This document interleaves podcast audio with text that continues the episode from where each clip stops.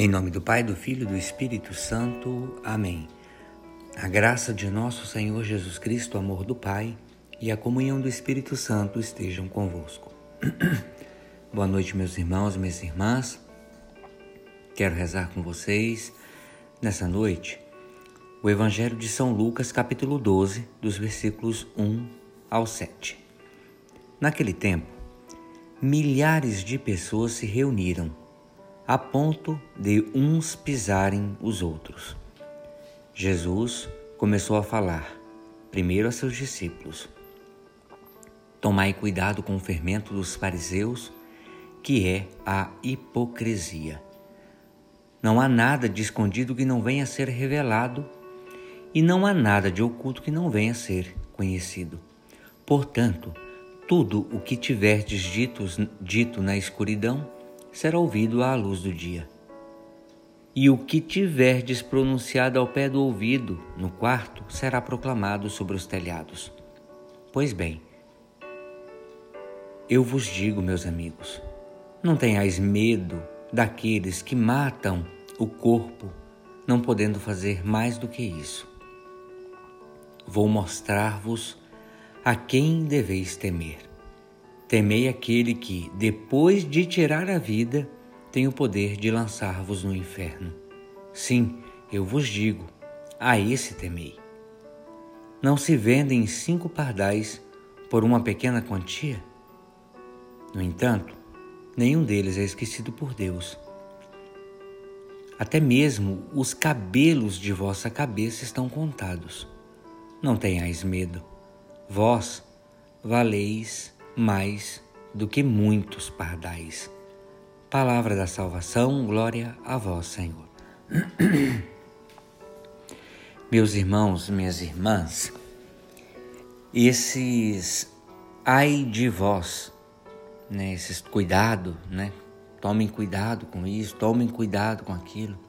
Esses ai de vós, essas alertas dirigidos por Jesus aos fariseus e doutores da lei, tem por objetivo alertar os discípulos para a necessidade de se defenderem da hipocrisia dos fariseus.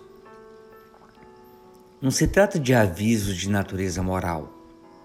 Lucas escreve a, comunidade é, que olham chegar, né, que veem chegar ao fim do tempo apostólico, sem que se verifique a última vinda de Jesus como forma de instaurar o reino de Deus. Além disso, essas comunidades estão ameaçadas por perseguições, por falsas doutrinas. Põe-se o problema da perseverança e da fidelidade nessas alertas que Jesus faz. Lucas solicita aos cristãos um comportamento marcado pela autenticidade, pela clareza e com isso oferece-lhes uma palavra de consolo que se torna convite a confiar em Deus. Os cristãos, ao, ao, bem ao contrário dos fariseus, devem fazer com que as suas palavras correspondam ao que pensam e sentem, professando abertamente sem medo a sua fé, custe o que custar porque, como diz o versículo 2, não há nada de encoberto que não venha a descobrir-se. Quando vier o filho do homem, cairão por terra as astúcias, as mentiras. Tudo se tornará causa de condenação e não de salvação. O verdadeiro risco que os cristãos correm no meio das perseguições não é perder a vida do corpo, mas sim a vida verdadeira, a vida eterna. Lucas já tinha lembrado ao apresentar as condições para o seguimento de Jesus que quem quiser salvar a sua vida vai perdê-la, mas quem perder a sua vida por causa de Jesus vai salvá-la. Por outro lado,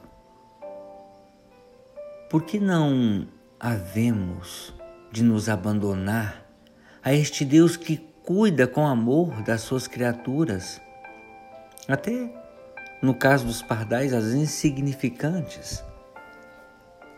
O valor e a beleza daquilo que Deus nos deu ao criar-nos e ao recriar-nos em Jesus Cristo deixa-nos sem palavras. Ficamos completamente espantados se pensarmos que todo esse bem foi posto nas nossas mãos e confiado à nossa liberdade. Deus manifesta uma imensa confiança em nós, mas também nos entrega uma grande responsabilidade. Dá-nos tudo o que é preciso para correspondermos ao seu dom, mas deixa-nos a nós determinar a nossa felicidade ou infelicidade. Deus, para nos salvar, mandou o seu Filho à terra, numa carne semelhante à nossa, para poder partilhar a nossa condição. Ao lembrar-nos o nosso destino eterno, não quer que nos coloquemos alheio ao mundo em que vivemos, mas manifestemos, manifestemos o seu amor e apresentemos uma alternativa à nossa escolha.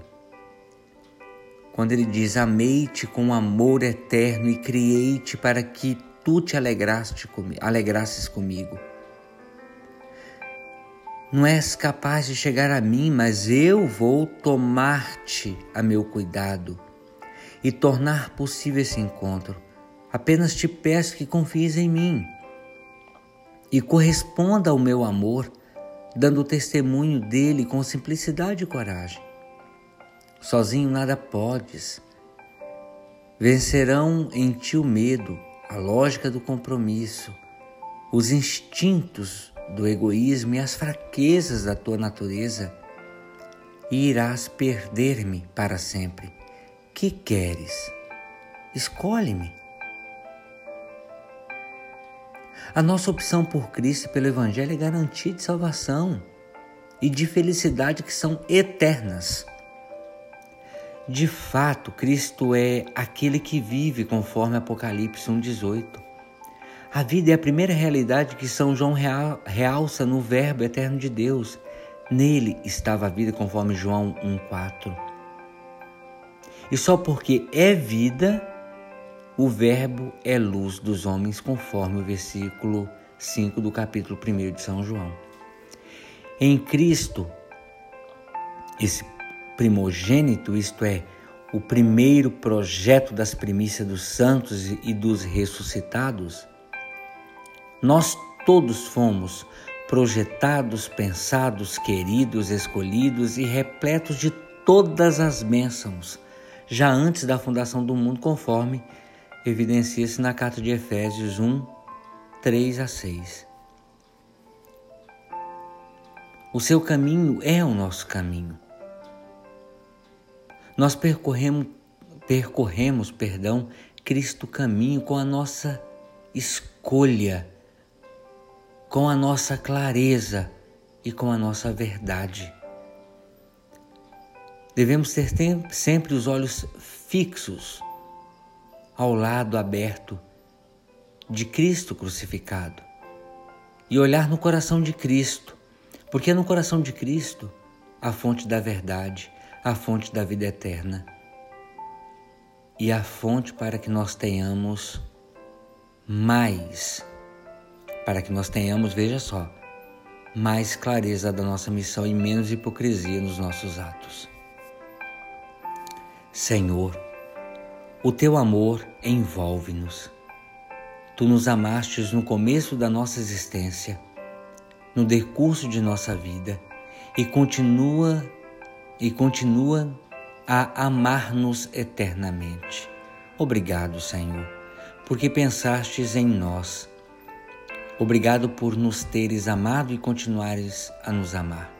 Obrigado pelos dons com que nos cumulastes.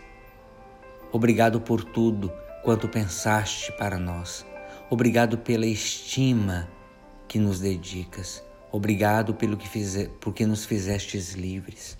E continua e, nos, e continuas a nos respeitar em nossa liberdade, mesmo quando nós a usamos mal. Obrigado, sobretudo, porque não nos queres objeto passivo da tua generosidade mas fazes depender tudo do nosso sim de amor. Atrai-nos para ti, para que possamos ser a tua alegria e a tua glória. Amém. Pela intercessão da bem-aventurada Virgem Maria, do seu esposo São José, desce e permaneça sobre cada um de nós a bênção e a proteção de Deus Todo-Poderoso, esse Deus que é Pai, Filho e Espírito Santo. Amém. Entreguemos a nossa noite e o nosso descanso, a Maria. Ave Maria, cheia de graça, o Senhor é convosco. Bendita sois vós entre as mulheres, e bendito é o fruto do vosso ventre, Jesus. Santa Maria, Mãe de Deus, rogai por nós, pecadores, agora e na hora de nossa morte. Amém. Meus irmãos, minhas irmãs, tenham todos uma excelente noite de descanso.